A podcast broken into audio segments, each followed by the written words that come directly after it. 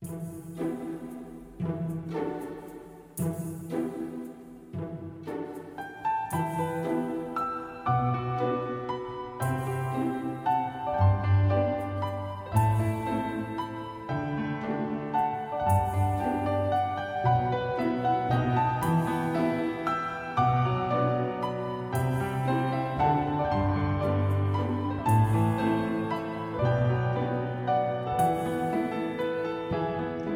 哎，皆さん、おはようございます。マスです。大家好，我是川，欢迎收听本期的漫谈日本。大家呢也可以叫我苏打。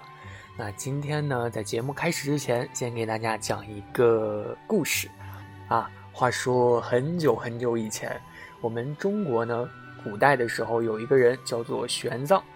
啊，他呢发现佛经的中文版的翻译呢，那是谬误频出，甚至还会有很多的缺失。 于是呢，他就组团前往了西天天竺去搬运原版的佛经。返唐之后呢，亲自翻译和传播。啊，这个呢就是《西游记》的来源的故事。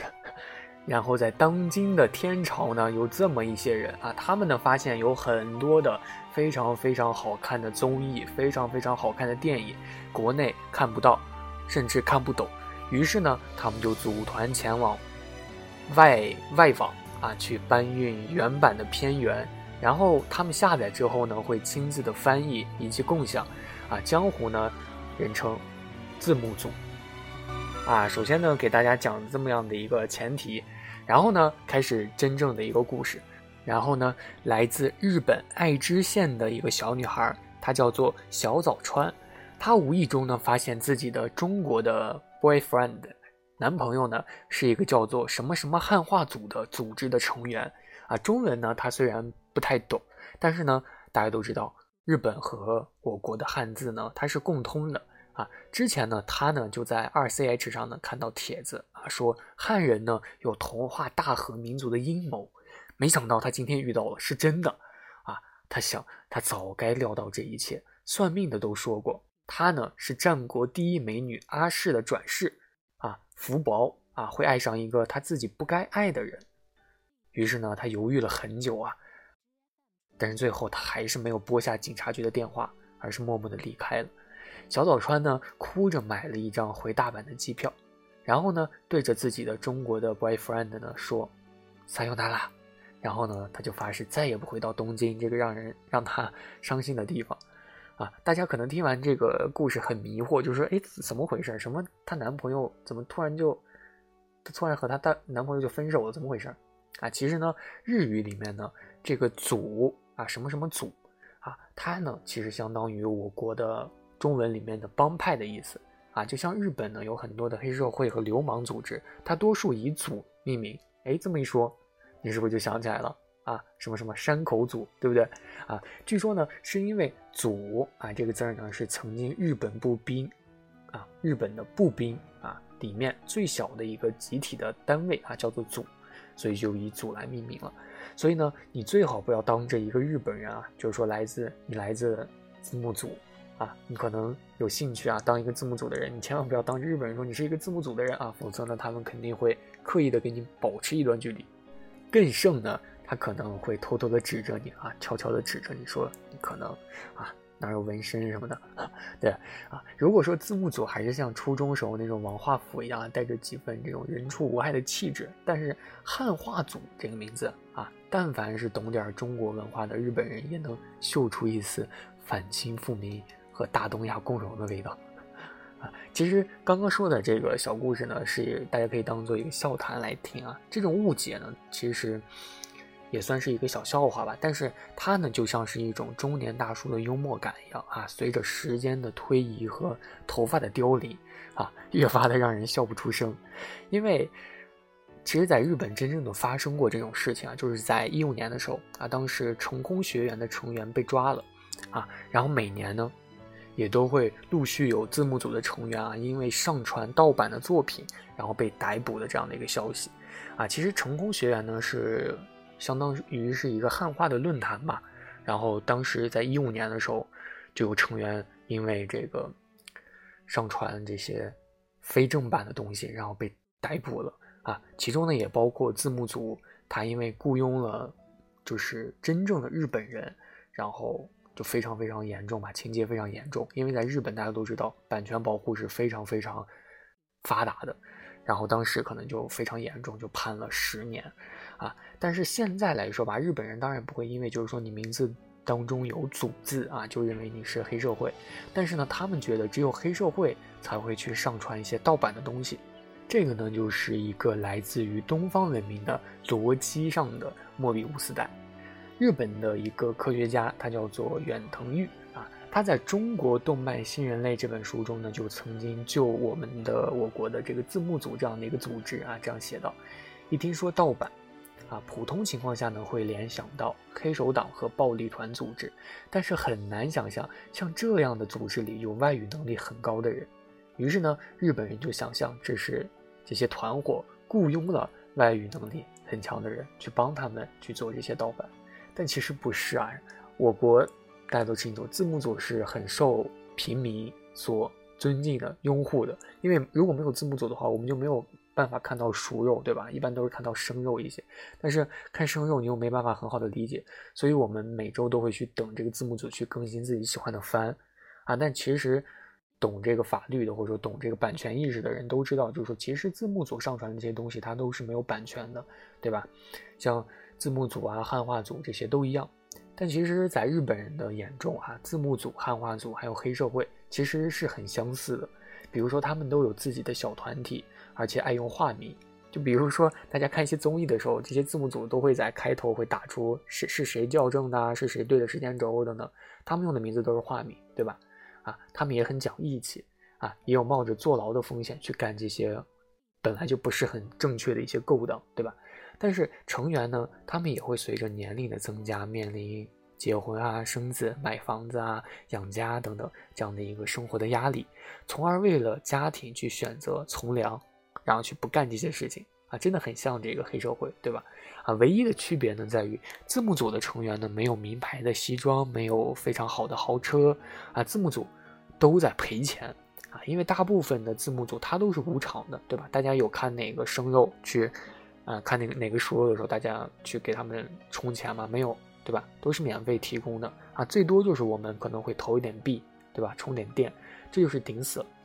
啊，所以呢。这个他们都在赔钱啊，偶尔的那些广告费呢，他们也是会去用来去给自己的服务器去充当这个租金，对吧？所以有的时候这些盈利呢，也会因为一些周边啊这样的一些东西去相当于当成福利了啊这样的。所以每个成员呢，他其实都是在用爱来发电的啊，因为一个纯粹的字幕组，他是绝对不会去众筹的做这种事情啊。同时呢，他们也尽量会把广告的时长去压的。很低，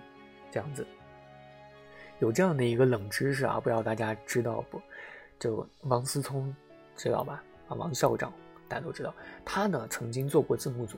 啊，然后这个事情曾经被爆出啊，爆出过呢，被扒到某某论坛，就怀疑啊这个 exodus 这样的一个账号是他的账号。啊，据相关人士透露呢，他曾经进入这个字幕组的这个群啊，没多久他就说自己的父亲是王健林，啊，但是那个时候呢，没有多少人知道王健林是谁，啊，这样的一个小故事，没有想到啊，就是说王校长也竟然也在字幕组干过。其实细想一下就能理解，因为王校长嘛，从从小在外面留学，所以他的英语水平是非常非常好的。然后像这种乐于助人的事情啊，如果这个。可能脑子一热就可能会去做这种事情，但是其实做字幕组是非常非常累的，像什么校正啊、校对，啊，都非常非常的麻烦，所以其实还是很累的啊。然后尤其是在我们我国的网友看来吧，就是说这种字幕组的人啊。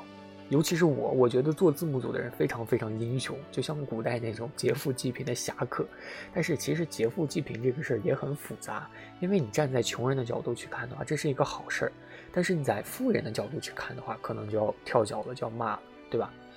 然后日本网友呢，对于这件事就很愤怒，因为他们并不在乎你是不是真的盈，就是这个你是不是真的在盈利啊？因为在日本，这个权益是非常非常受到重视的。作者的权益，因为你这个搬运受到了一些损害，你没有花钱就看到作者的一个正版的一个内容，啊，即便你的目的搬运的目的，你可能是为了拯救世界还是怎样，但是白嫖啊，也终终归是白嫖。或者说换一个说法啊，在一件事情上你不情我也不愿的，但是我俩还是做了啊，就是那个就相当于那个嘛，就其实是不对的。啊，在一六年的时候呢，日本京都的这个警察署呢，曾经逮捕过就是我国的字幕组的成员，然后当时部分的香港的这个御宅族啊他可啊，曾经也是上街应援，举着一个板子，啊，就是呃应援被捕的字幕组同志，啊，就各种中二的话写出来，就是说什么什么，就就是说相信他们，就是说他们是做好事这种事情。啊，其实日本的文化厅呢也公布过一组数据啊，就是包括中国汉化组和字幕组在网上传播的作品，啊，这些作品的总价值呢在三兆八千亿日元，三兆哎，用兆来衡量，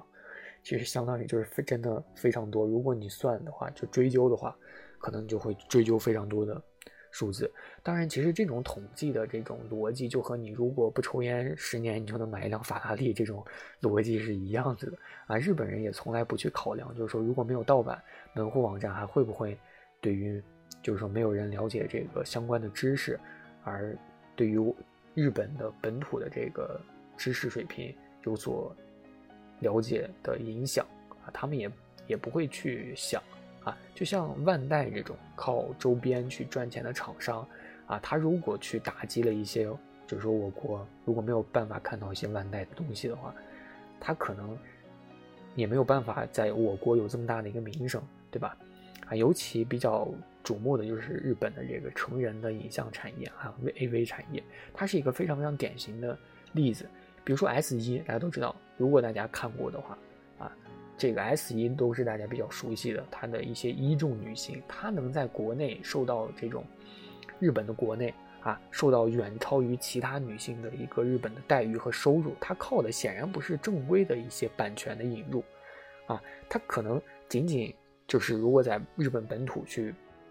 就是说发展的话，可能每个人竞争都是差不多的，可能就是你好看你就赚的多一点，但是。并不一样，像我我们都熟悉的，像我们什么波多老师啊，什么苍井空老师啊，对不对？这些人其实他发展的在国内，就是日本本国内发展的并不好。为什么？就是说，在日本就觉得他很厉害，在我国就觉得很厉害，就是因为因为盗版的一些途径啊，我国可能以前就最先接触到这些人啊。苍井空现在在微博上，他的粉丝的数量都是名列前茅的，可能都是第一、第二这样的一个。所以，不管就算是中国啊，有更多的日本人在抱怨，也有中国人也有抱怨，但是事实就摆在那里，就确实给这个经济是带来一定增长的，确实也有好处，啊，并不就是说单方面是有害的。啊，可能确实有不少的作者的权益受到了损害，但是最重要的是啊，作品还是他们的，啊，日本人呢有权利去决定怎么去处置自己的一个作品，对吧？就像无论是宫崎骏啊，还是半泽直树的作者这个池井户润，他都曾经因为各种拒绝卖版权给中国啊，所有的盗版其实都是在侵害作作者的一个权益。我们都知道啊，看这个盗版是不对的，但是你你不卖给中国，我们还是有办法能看到啊。然后我们看到，其实也是变相的在给你们在推广，对吧？像半泽直树这种神剧。他他不卖给我们，他我们想看他不卖给我们，怎么办？我们就也想看，也只能盗版，这样子。